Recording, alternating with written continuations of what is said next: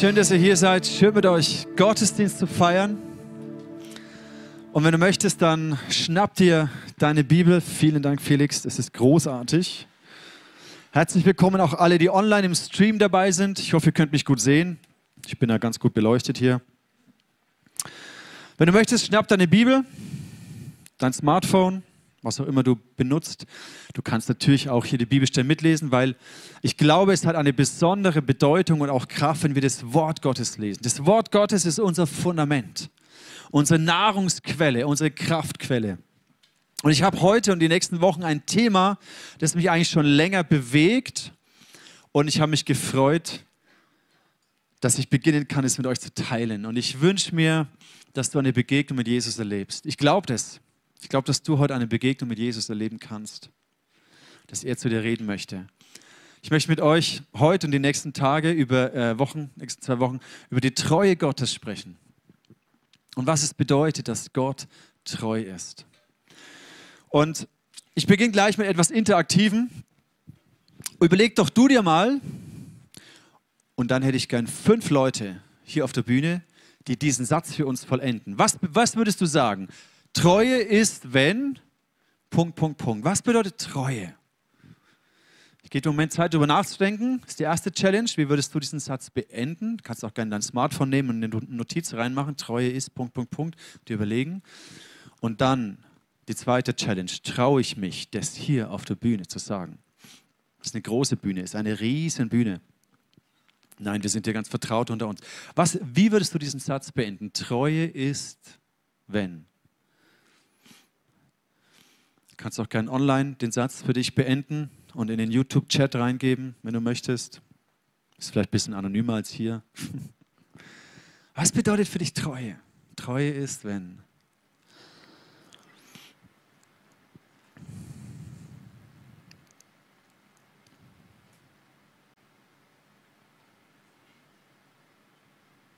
Ich gebe euch noch einen Moment Zeit.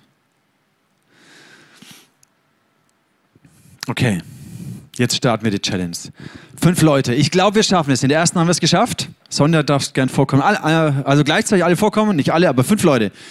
Komm vor, Sonja, komm. Hier kannst du schon mitnehmen. Noch vier. Wer traut sich? Daniela, sehr gut. Wir haben ja die, die äh, Ever, Evergreens oder äh, die Barockjugend, wie sie auch genannt wird.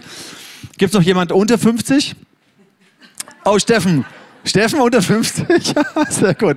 Okay. Noch jemand unter 30? Traut euch. Zwei Leute noch. Treue ist Punkt, Punkt, Punkt.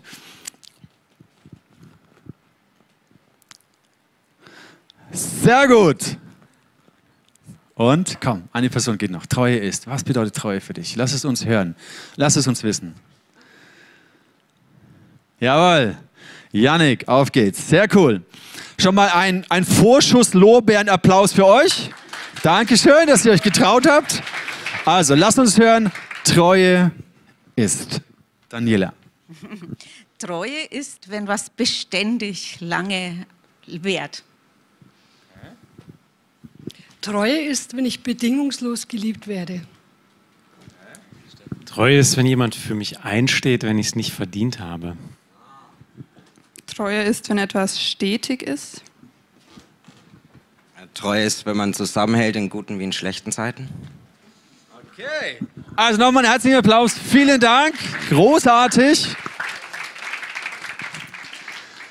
Wenn wir über Treue nachdenken, wird uns sehr schnell bewusst, dass Treue essentiell ist in unseren Beziehungen, zwischenmenschlich, aber auch in unserer Beziehung zu Gott, in unseren Freundschaften, in unseren Familien, in unserer Gemeinde. Treue ermöglicht Vertrauen. Weil wenn ich weiß, dass du mir treu bist, in guten und in schwierigen Zeiten, wenn du zu mir stehst, dann gibt es mir Vertrauen, es gibt mir Sicherheit und dann kann ich mich öffnen.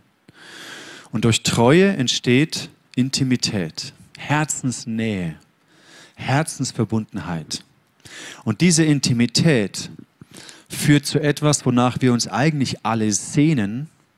Und das ist eine echte und authentische Gemeinschaft. Treue führt zu einer echten und authentischen Gemeinschaft.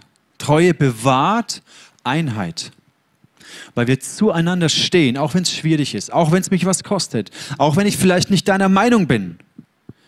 Aber Treue bewahrt unsere Einheit und Treue führt uns zur Stärke. Weil wenn wir zusammenstehen und wenn wir auch wissen, wir stehen zusammen, wir können uns aufeinander verlassen. Ich kann mich auf dein Wort verlassen. Das führt zu einer Stärke. Das Gegenteil davon ist Untreue, logisch. Untreue zerstört Vertrauen. Wenn ich weiß, du bist mir nicht treu, dann fühle ich mich unsicher und dann werde ich mich dir nicht öffnen. Und es zerstört Intimität und es verhindert echte Gemeinschaft. Es führt zu Einsamkeit. Weil wenn ich nicht zu dir stehe, in guten und in schlechten Zeiten, und wenn du nicht zu mir stehst, in guten und in schlechten Zeiten, dann stehe ich irgendwann ganz alleine da. Und es führt zur Einsamkeit. Treue zerbricht Einheit. Äh, Untreue zerbricht diese Einheit. Untreue führt zur Schwäche, weil jeder verliert. Es gibt keinen Gewinner. Jeder verliert am Ende. Und ich glaube, in unserer, in unserer Gesellschaft ist dieser Wert von Treue zunehmend, verliert der an Bedeutung. Dieser Wert von Treue, viele Menschen kennen den gar nicht mehr. Es wird sogar Untreue als etwas Spaßiges, Lustiges, Abenteuerliches propagiert.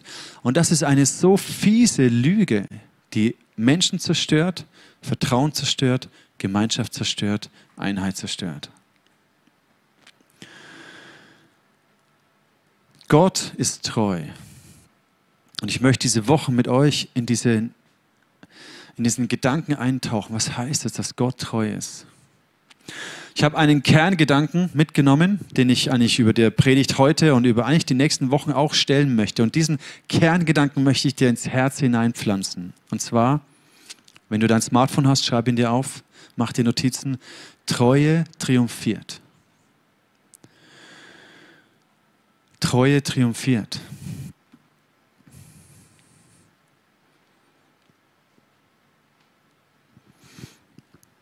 Wir wollen natürlich selber alle Menschen um uns herum haben, auf die wir uns verlassen können, die treu sind, wo ich weiß, da darf ich auch schwach sein, da darf ich auch Fehler machen, da darf ich auch versagen, aber diese Person steht zu mir.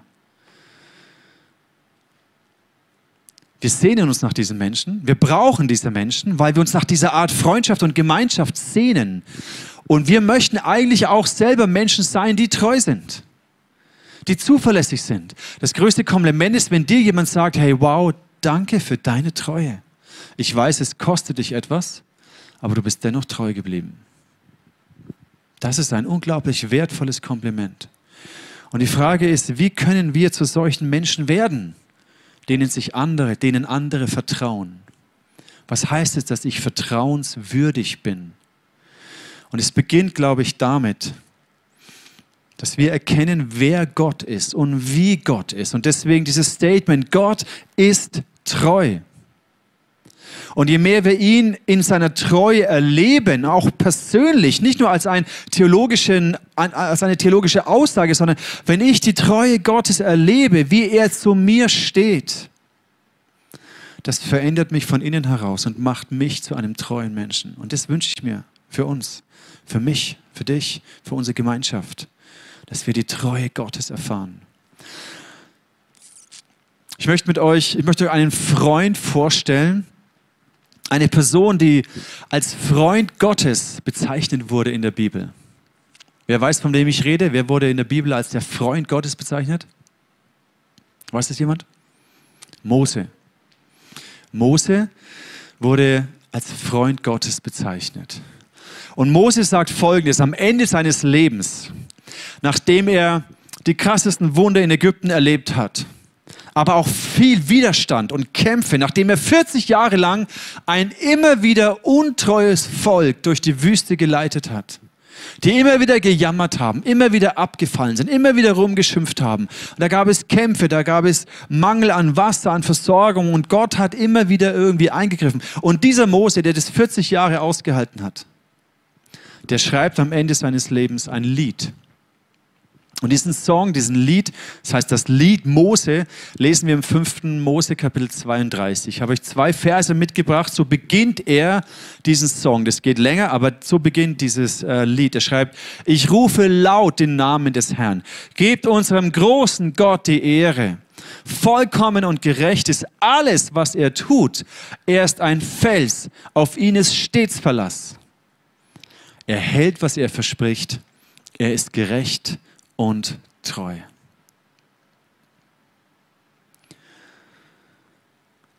Es gibt uns gleichzeitig auch eine Bedeutung dieses Wortes Treue. Ihr habt es schon auch hier zum Teil in euren Gedanken mitgeteilt. Treue bedeutet, das, was wir bei Gott sehen, er steht zu seinem Wort. Er steht und wankt nicht, auch wenn Widerstand kommt, wenn Anfeindungen kommen, er steht einfach da. Er steht zu seinem Wort. Er hält, was er verspricht. Was ist das für ein starkes Statement? Stell dir vor, du gehst in die Situation von Mose und du hast ein Leben gelebt, wo Gott dich gebraucht hat, in Leiterschaft, in, in sein Volk zu führen, in wo auch immer Einfluss zu haben, da wo Gott dich hinstellt. Und du bist durch Höhen und Tiefen, durch Krisen und Wunder Gottes alles mit hindurchgegangen. Du, du, du sagst am Ende deines Lebens, auf Gott ist stets Verlass. Er war immer da, er ist treu. Es war nicht immer alles einfach. Es hat mich manchmal alles gekostet, aber Gott ist treu. Er war treu. Die Challenge, die wir haben, ist, dass es uns manchmal schwer fällt zu vertrauen, ohne zu verstehen. Das ist nicht so einfach, Gott zu vertrauen, wenn wir nicht, nicht verstehen, was er tut. Aber ich glaube, das ist die Realität unseres Lebens mit Gott, dass wir die Werke Gottes, die Wege Gottes, die Gedanken Gottes, warum er jetzt wie auf welche Art wirkt, dass wir das oft nicht begreifen. Aber die Challenge ist, dennoch zu vertrauen. Ich meine, Mose, der hatte ja nicht mal die Bibel. Der hat ja gar nichts. Er hatte nur seine persönliche Begegnung mit Gott auf dem Berg und immer wieder, wie Gott zu ihm gesprochen hat. Und, er, und das, was seine Väter erzählt haben, Abraham, Isaac, Jakob, die Geschichte. Und er hat bestimmt oft nicht verstanden, warum und wie und weshalb und was passiert. Und Gott, wie soll es da jetzt, was ist der Ausweg aus dieser Misere? Wir haben kein Essen mehr in der Wüste, wir haben kein Wasser mehr, die Feinde sind so mächtig und, und, und. Und Gott, ich glaube, Mose hat gelernt zu vertrauen, ohne zu verstehen. Und die Grundlage dafür, dieses Vertrauen zu haben, ist zu wissen, Gott ist treu. Gott ist treu. Das schreibt Paulus auch im Neuen Testament, im ersten Korintherbrief. Auch Paulus war auch jemand, der sein Leben investiert hat, viele Hochs und Tiefs durchlebt hat, Verfolgung, Verleumdung, Anfeindung, Steinigung, Schiffbruch, Hunger, Armut, Reichtum, Versorgung, alles hat Paulus erlebt. Und er schreibt auch, Gott ist treu. Und er wird euch ans Ziel bringen. Er hat euch dazu berufen, jetzt und für immer mit seinem Sohn Jesus Christus, unserem Herrn, verbunden zu sein. Auch in der Hoffnung für alles ist auch schön übersetzt, darauf könnt ihr euch verlassen, sagt Paulus. Denn Gott steht zu seinem Wort. Er steht zu seinem Wort. Gott ist treu. Mose sagt, er ist ein Fels. Und ein Fels in der Brandung da kann drumherum noch so viel Strömung sein, noch so viele Haie im Wasser sein. Strömung kann immens gefährlich sein. Es kann dich wegziehen und du hast keine Chance dagegen anzuschwimmen. Du schaffst es nicht aus deiner eigenen Kraft. Wenn du in so eine Meeresströmung reinkommst, ist es nicht easy. Aber wenn du auf dem Fels stehst, da kann noch so viel Strömung um dich herum sein. Du stehst auf dem Fels. Und Moses sagt, Gott ist ein Fels. Und wir haben so viel Mainstream in unserer Zeit. Wir haben so viel gesellschaftliche Strömungen, Meinungen, Denkweisen, Werteverständnisse, dass wir ein riesen Mainstream sind. Das kann dich wegreißen, das kann dich wegziehen. Deswegen ist es so wichtig, dass wir wissen, Gott ist ein Fels und ich stehe auf diesem Fels. Ich baue mein Leben, meine Werte, meine Ehe, meine Familie, mein Sexleben, meine Finanzen, mein ganzes Leben. Ich baue auf diesen Fels. Er ist treu, auch wenn ich nicht immer alles verstehe, aber Gott ist treu. Und am Ende wird er uns ans Ziel bringen. Und es ist aber nichts Passives. Gott trägt uns irgendwie so hin. Wir chillen unser Leben, machen, was wir wollen und Gott bringt uns schon irgendwie ans Ziel. Sondern es ist, wir sind in einer Partnerschaft mit Gott. Und solange wir in dieser Partnerschaft, in dieser Bundesbeziehung mit Gott leben, wird er uns ans Ziel bringen. Und das gibt mir Hoffnung. Das gibt mir Zuversicht, dass am Ende die Treue triumphiert. Überleg dir mal für einen Moment, du musst jetzt nicht nach vorne kommen, das teilen, aber überleg du dir mal für dich, wo hast du die letzten Tage, Wochen, Monate die Treue Gottes erlebt?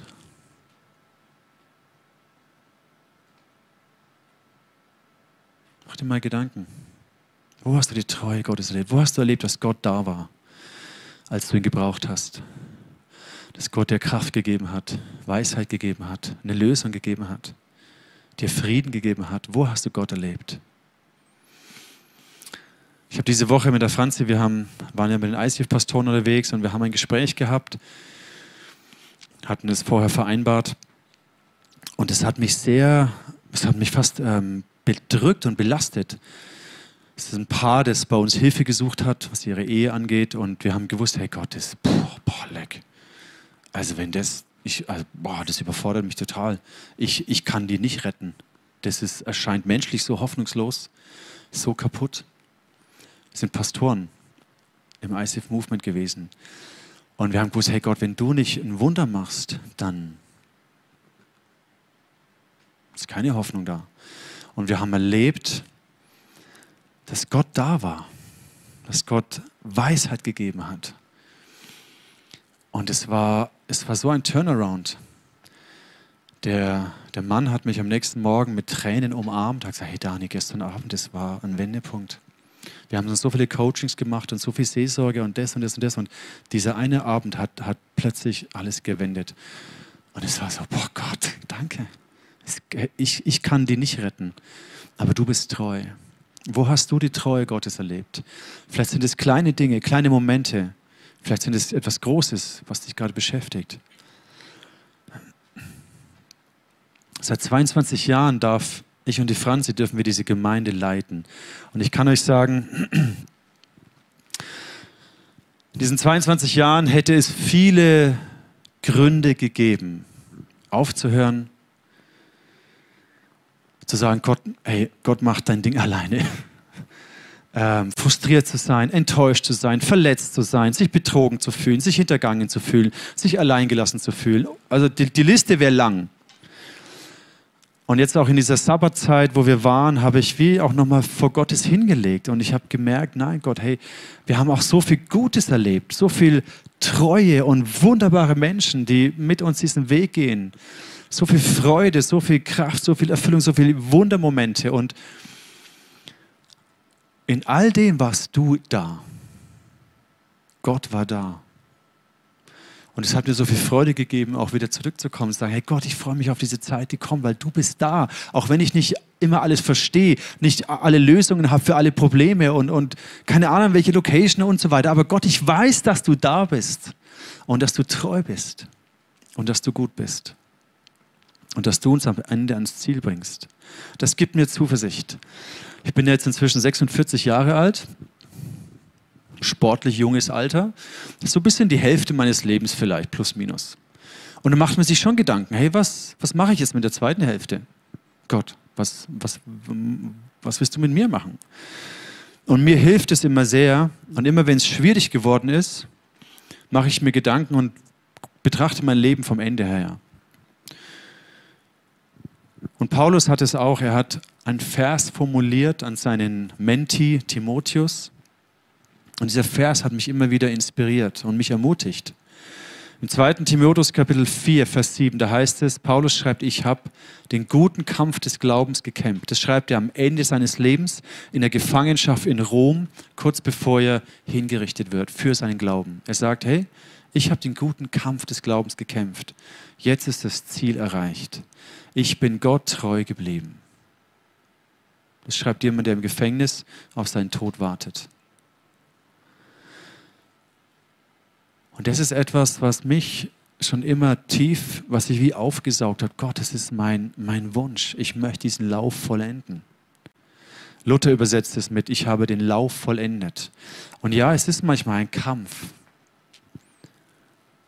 Treue hat einen Preis. Untreue ist relativ billig und geht auch sehr einfach. Aber Treue kostet dich und mich. Treue kostet was. Treue hat Gott alles gekostet. Und dieser Gedanke, ich möchte diesen Lauf vollenden. Und ich kenne in der Zwischenzeit, habe ich auch viele Pastoren erlebt und kennengelernt, die den Lauf nicht vollendet haben, die gescheitert sind. Und auch das ist schmerzt. Und mein, mein Gebet ist, diesen Lauf vollenden zu können. Und das wünsche ich mir für dich. Nicht alle von euch werden mal Pastoren, aber jeder von euch hat einen Lauf. Jeder von euch hat einen Ruf Gottes.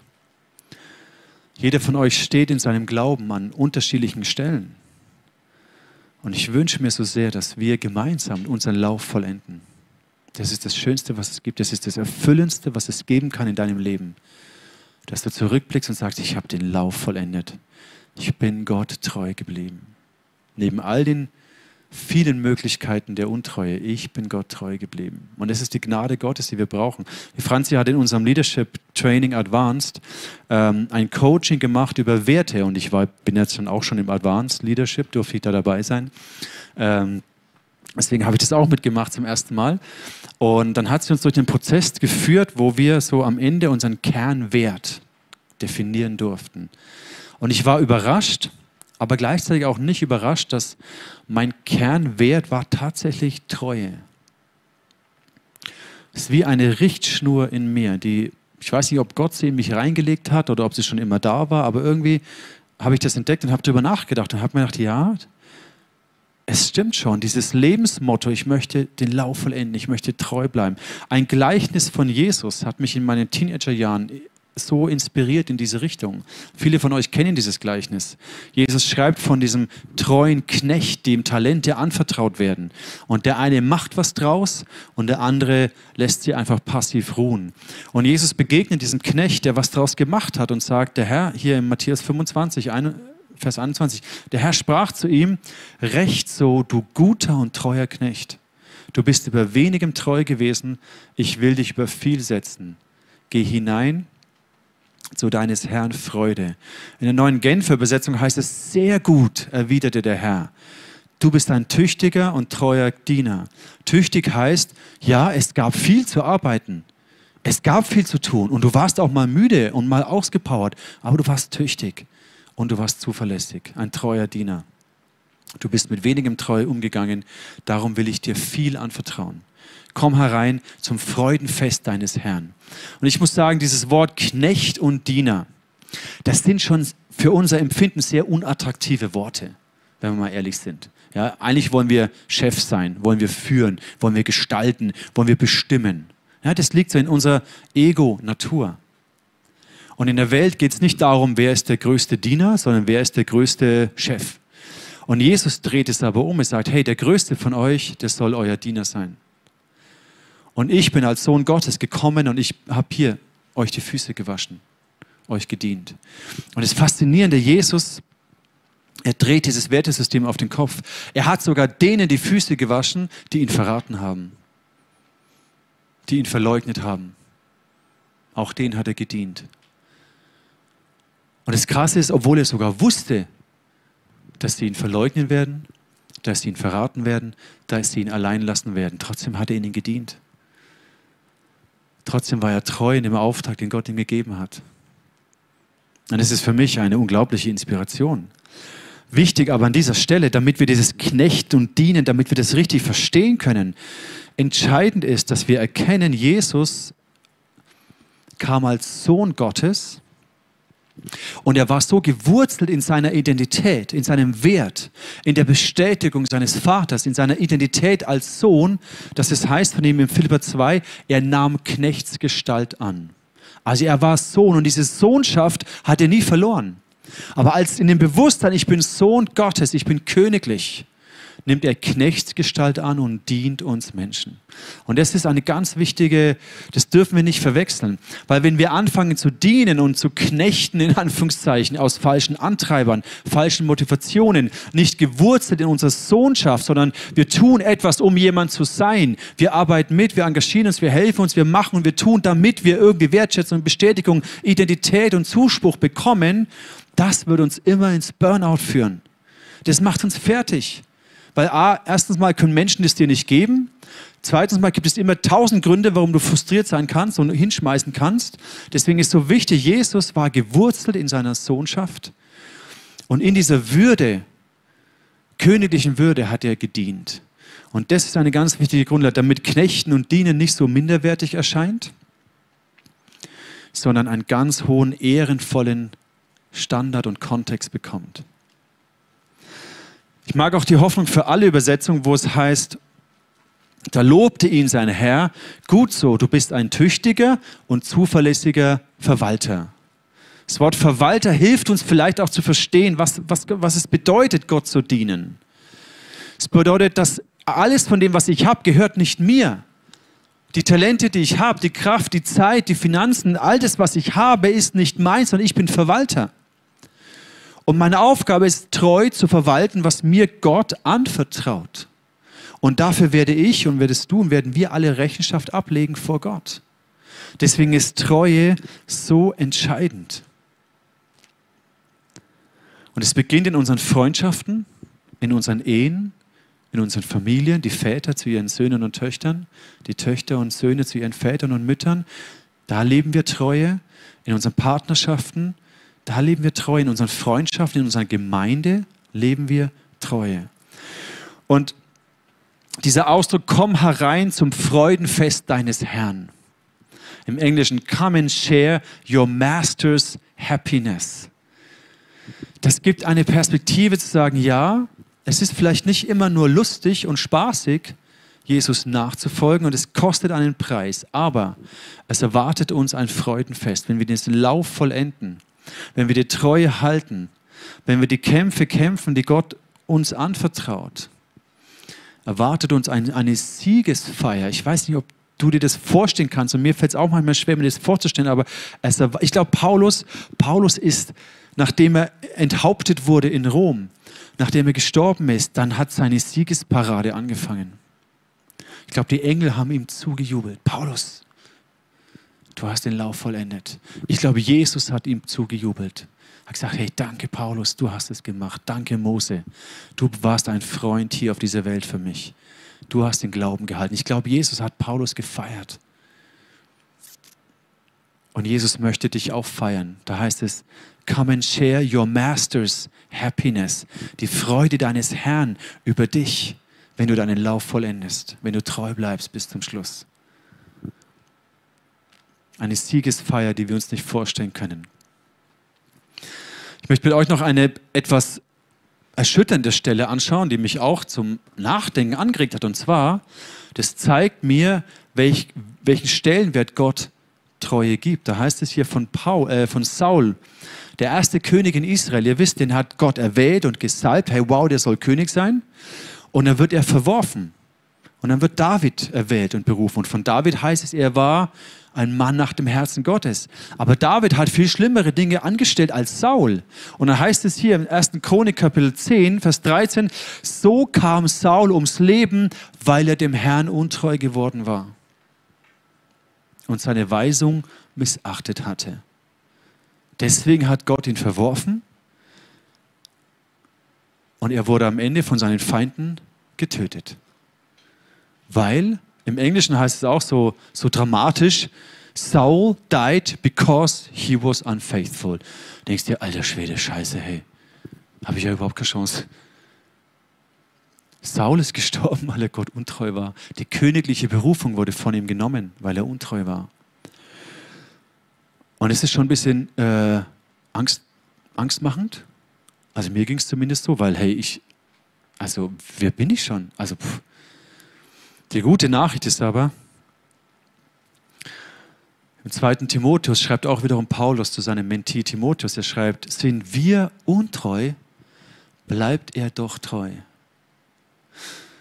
Und es gibt mir dann wieder Hoffnung, wenn ich mich anschaue, wenn ich dich anschaue.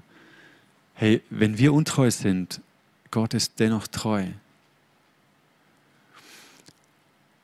Und zum Glück, Gott sei Dank, ich bin echt dankbar, leben wir nicht im Alten Testament, sondern im Neuen Testament, in einem neuen Bund, wo Gnade möglich ist, wo Gott Wiederherstellung schenken kann.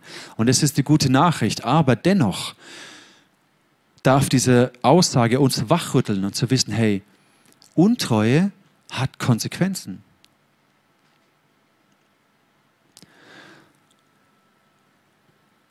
Untreue zerstört etwas. Untreue, bei Untreue zerbricht etwas. Und es gibt Wiederherstellung und es gibt Vergebung bei Gott. Ich möchte nächste Woche über den Aspekt von Vergeben und Vertrauen weiter sprechen. Vergeben ist die eine Sache, dass Gott uns vergibt und uns liebt. Das steht nicht in Frage. Aber wenn wir untreu sind, heißt es nicht automatisch, dass Gott, nachdem er uns vergeben hat, wieder das Gleiche anvertraut wie vorher oder ob er nicht eine Berufung nimmt von uns. Untreue hat Konsequenzen und deswegen ist es so herausfordernd, sich diesem Gedanken zu stellen. Saul kam ums Leben, weil er Gott untreu war. Aber auf der anderen Seite, okay, wenn wir untreu sind, Gott ist immer noch treu und das gibt mir Hoffnung, das gibt mir Zuversicht, weil sonst würde ich schon gleich aufgeben. Ich möchte schließen mit zwei Menschen und ihren Gebeten, beziehungsweise ein Mensch und dem Gebet, das er formuliert hat. Und für, für jetzt, vielleicht inspiriert dich dieses Gebet auch in deinem Herzen so zu beten. Die erste Person ist David. Im Psalm 139 schreibt er, siehe, ob ich in der Gefahr bin, dir untreu zu werden. Und wenn ja, dann hol mich zurück auf den Weg, den du für uns schon immer gewiesen hast. Untreue beginnt ja häufig so schleichend in Gedanken. Und diesen Gedanken, und es gibt immer Gründe, an denen man es aufhängen kann. Aber diese Gedanken, wenn wir den Raum geben, führt es uns einen Weg. Und deswegen betet David, Gott, forsche mein Herz, überprüfe mein Herz und pass auf, ob ich in der Gefahr bin, dir untreu zu werden. Und wenn ja, dann hol mich zurück. In meiner Ehe,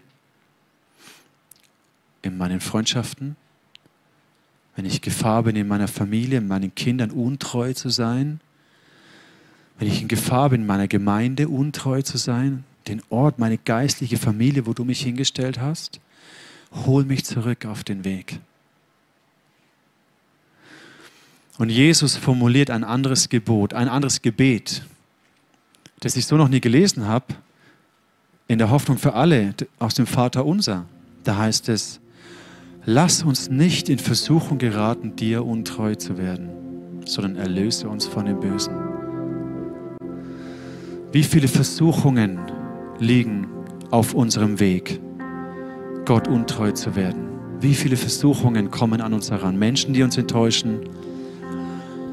Situationen, wo ich Gott nicht verstehe, wo ich vielleicht Gott nicht spüre, wo Gott Gebete nicht auf die Art und Weise erhört, wie ich mir das so vorstelle. Menschen, die mich überfordern, hintergehen, was auch immer. So viele Versuchungen, Gott untreu zu werden. Aber Jesus lehrt uns zu beten. Lass uns nicht in Versuchung geraten, dir untreu zu werden, sondern befreie uns, bewahre uns vor dem Bösen.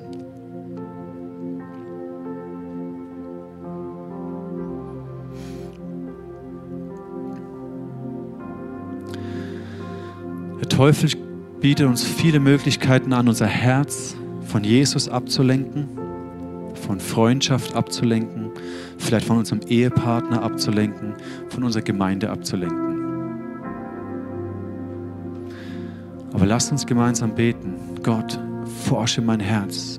Guck, ob ich in der Gefahr bin, dir untreu zu werden. Und wenn, dann hol mich zurück. Hol mich zurück in meine Ehe, in meine Intimität. Hol mich zurück in meinem Sexleben. Hol mich zurück in der Beziehung zu meinen Kindern. Hol mich zurück in meine Kleingruppe, in meine Gemeinde. Hol mich zurück in den Dienst, den du mich gestellt hast. Hol mich zurück, weil ich möchte den Lauf vollenden. Ich lade dich ein, mit diesem Gedanken in eine Gebetszeit zu gehen. Mein Gebet ist, dass dieser Gedanke Treue triumphiert. Nimm den mit, schreib den dir auf, notiere ihn dir in dein Smartphone und bewege ihn in deinem Herzen. Treue triumphiert. In deiner Ehe, deinen Freundschaften, in deinem Job und in deiner Gemeinde.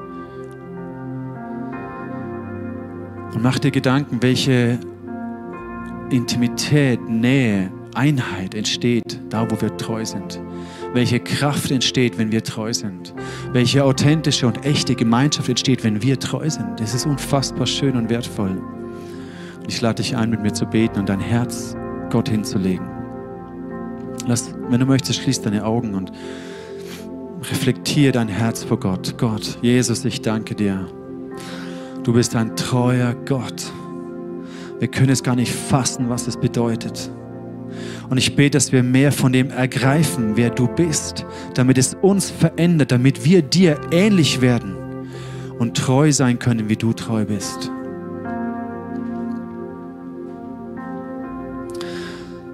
Ich habe den Eindruck, es sind Menschen hier, du wurdest verletzt, dein Herz wurde gebrochen durch Untreue.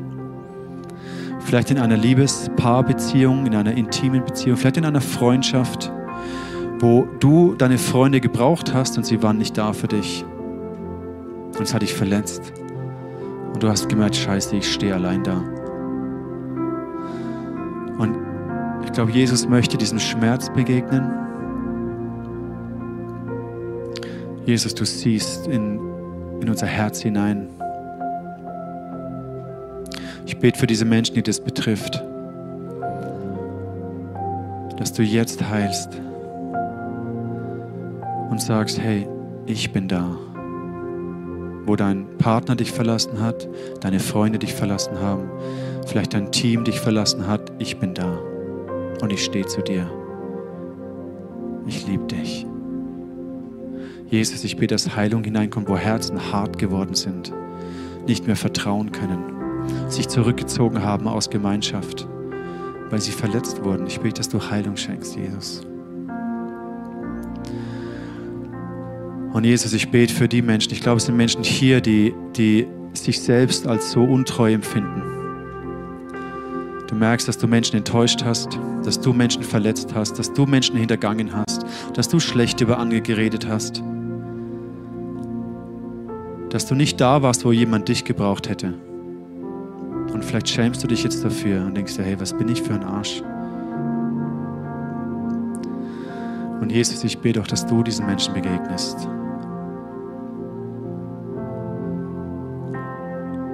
die Scham wegnimmst und sagst, hey, ja, du warst untreu und es ist scheiße, aber ich bin treu.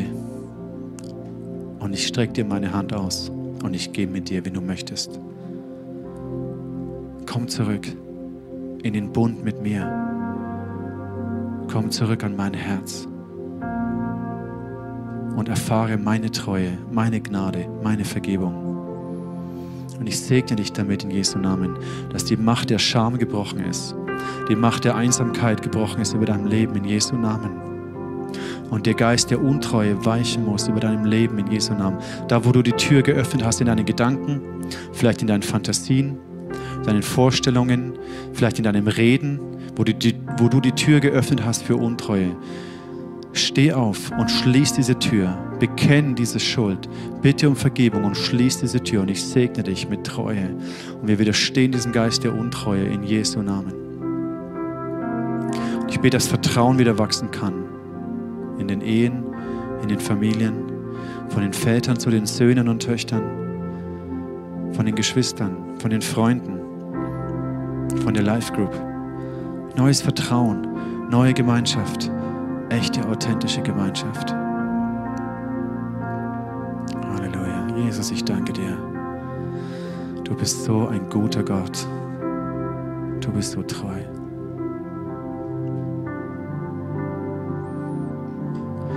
Vielleicht möchtest du, wenn dich das betrifft, das Vertrauen ohne zu verstehen, wenn es dein Thema ist und du so struggles und Zweifel hast, dann, dann nimm diesen Satz als einen Glauben, Gott, ich vertraue dir, auch wenn ich nicht verstehe. Sprich das aus in deinem Herzen. Gott, ich vertraue dir, auch wenn ich es nicht verstehe. Du bist treu. Und Gott, ich bete, dass du uns die Gnade schenkst, dass wir den Lauf vollenden. Die Kämpfe des Glaubens kämpfen, den Preis bezahlen. Jesus, du hast den ultimativen Kampf gekämpft, den ultimativen Sieg errungen und wir dürfen in deinem Triumphzug leben und laufen, aber es kostet uns auch etwas. Dass auch wir festhalten an dem Bund, an dem Glauben, an der Treue. Und dafür segne ich uns in Jesu Namen dass du deinen Lauf vollenden kannst.